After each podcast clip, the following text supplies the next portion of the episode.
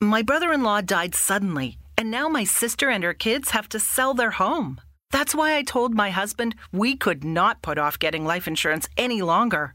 An agent offered us a 10 year, $500,000 policy for nearly $50 a month. Then we called SelectQuote. SelectQuote found us identical coverage for only $19 a month, a savings of $369 a year. Whether you need a $500,000 policy or a $5 million policy, Select Quote could save you more than 50% on term life insurance. For your free quote, go to selectquote.com. Selectquote.com. That's selectquote.com. Select Quote. We shop, you save. Full details on example policies at selectquote.com slash commercials.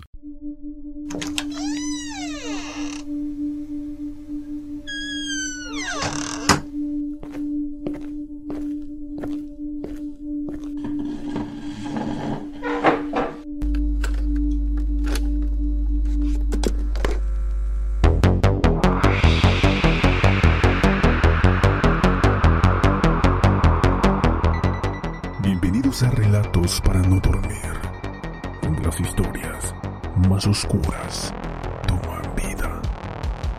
Comenzamos.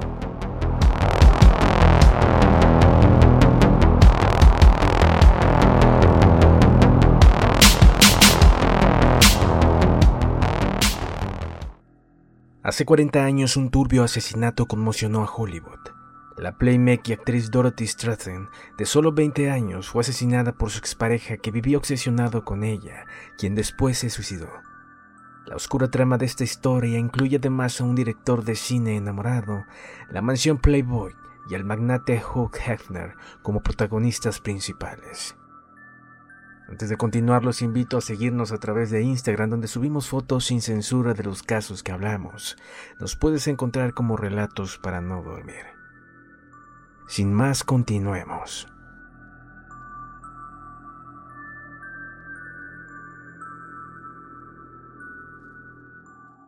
Los Ángeles, 14 de agosto de 1980. La escena era demasiado atroz incluso para una ciudad gigante con récords de asesinatos. A las 11 de la noche, en una casa de los suburbios, un detective privado forzó la puerta. La mujer desnuda apenas tenía cabeza. El hombre también estaba desnudo y en el mismo estado.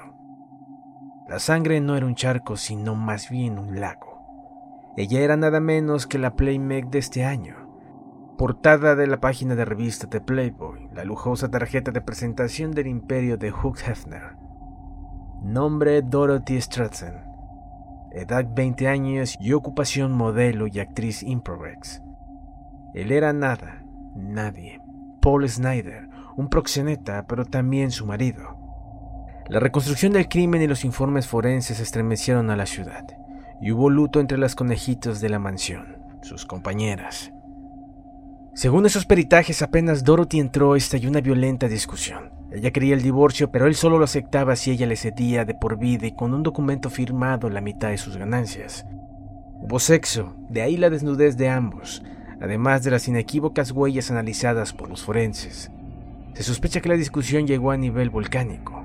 Paul tomó su escopeta calibre 12 y le voló la cabeza. Una cabeza rubia llamada a dar un golpe en Hollywood. Después furiosa necrofilia. Y por fin él también se mató del mismo modo, con el caño en la posición más segura, debajo del mentón. En el interrogatorio, el detective privado confesó que Paul Snyder lo había contratado para que siguiera a Dorothy noche y día. Más que por celos porque se le escapaba su gallina de los huevos de oro, como él decía ante sus amigos. La semilla de la tragedia germinó dos décadas antes, el 28 de febrero de 1960, en Vancouver, Columbia Británica, cuando nació la niña Dorothy Rook Hostranton. Con una familia hecha jirones, un padre fugitivo que huyó cuando apenas su hija cumplió tres años, una madre débil y sin recursos, una hermana menor y el magro apoyo de la Social Security. A sus 14 años, Dorothy era la más bella del colegio, pero no llegaría a la universidad. La necesidad la obligó a trabajar como mesera en el Dairy Queen, un restaurante de comida rápida. En sus horas libres aprendió a patinar. Escribía poemas, tenía un novio un par de años mayor y muy poco más, pero con un naipe ganador en la manga, su belleza. Pelo, cara, cuerpo, medidas ideales y en verano fan de aquellos inquietantes y famosos shorts que impuso la actriz Pierron Betty entre los años 40 y 50.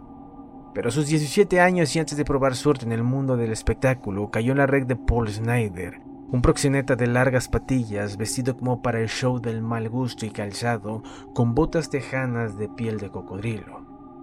Un espécimen que cazaba mujeres organizando desfiles de modelos y sesiones de fotografía. My brother in law died suddenly, and now my sister and her kids have to sell their home. That's why I told my husband we could not put off getting life insurance any longer. An agent offered us a 10 year, $500,000 policy for nearly $50 a month. Then we called SelectQuote. SelectQuote found us identical coverage for only $19 a month, a savings of $369 a year. Whether you need a $500,000 policy or a $5 million policy, Select Quote could save you more than 50% on term life insurance. For your free quote, go to selectquote.com. Selectquote.com. That's selectquote.com. Select Quote. We shop, you save. Full details on example policies at selectquote.com slash commercials. para aspirantes estrellas, por supuesto desnudas. Trepador nato, sus armas más notorias eran un Corvette negro y una limusina dorada para llevar a las chicas que trabajaban para él en Beverly Hills y sus alrededores. Pero el negocio no rendía a la medida de su ambición y temblaba ante una condena por agente de prostitución y la cárcel. Bajo la cabeza arrió su bandera, volvió al pueblo en que nació. Un día entró al Dairy Queen y vio a Dorothy. Delincuente y 11 años mayor que ella en ese momento, 31 contra 17. Le dijo al tipo que lo acompañaba, esa rubia me hará rico. El primer paso fue un cliché, abordaje, regalos, joyas falsas y ropa de segunda clase, pero incalzables para ella. Palabrería, susurros de amor y un departamento alquilado con vista a la bahía. El pez mordería el anzuelo. Por esos días la revista Playboy celebró su primer cuarto de siglo y Hafner lo celebró con un concurso para conocer futuras conejitas. Para Snyder fue un inesperado premio mayor escalera real servida. Contrató un fotógrafo para que hiciera el book de Dorothy y lo mandó directo a las fauces de su envidiado zar de la cadena Playboy y se casó con ella, su seguro de vida y de fortuna. Antes de una semana llegó al pasaje de avión a Los Ángeles. Snyder la acompañó al aeropuerto y le dijo que si el poderoso Hug le pedía dormir con ella, que no se negara. Llegó a la final del concurso, pero el título de Playmate lo ganó Candy Lovin, sin embargo, ese segundo puesto le aseguró el título de conejita y el pase al Club Playbook de Los Ángeles, el más famoso después del mítico de New York. En Vancouver, Snyder sintió que la presa se le escapaba. Y como en 1978 el director de cine, Peter Bogdanovich, fue por primera vez a la mansión de Playboy y vio Dorothy. Estoy haciendo un casting para mi nueva película. Llámame. La película era Todos rieron y la novata Stratton acortó así su apellido. Actuó junto a Audrey Hepburn y Ben Gazzara. Ya se le había visto un capítulo en la serie de la Isla de la Fantasía y en otro de Brooke Rogers, pero la de Peter era de primera categoría. Director y estrella pasaron tres meses en Europa y no fue flirt. Él le propuso casamiento y una vida juntos. Ella aceptó, pero antes debía pedirle el divorcio a Snyder. La negociación se tornó muy dura. El proxeneta exigía que Dorothy le pagara el 50% de sus ganancias y de por vida.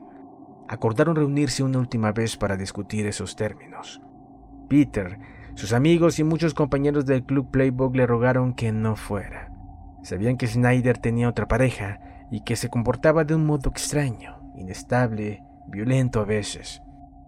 Pero ella no les creyó. Ella decía que era muy agradable y que debía darle algo de dinero, que él había descubierto y allá fue, hacia la muerte.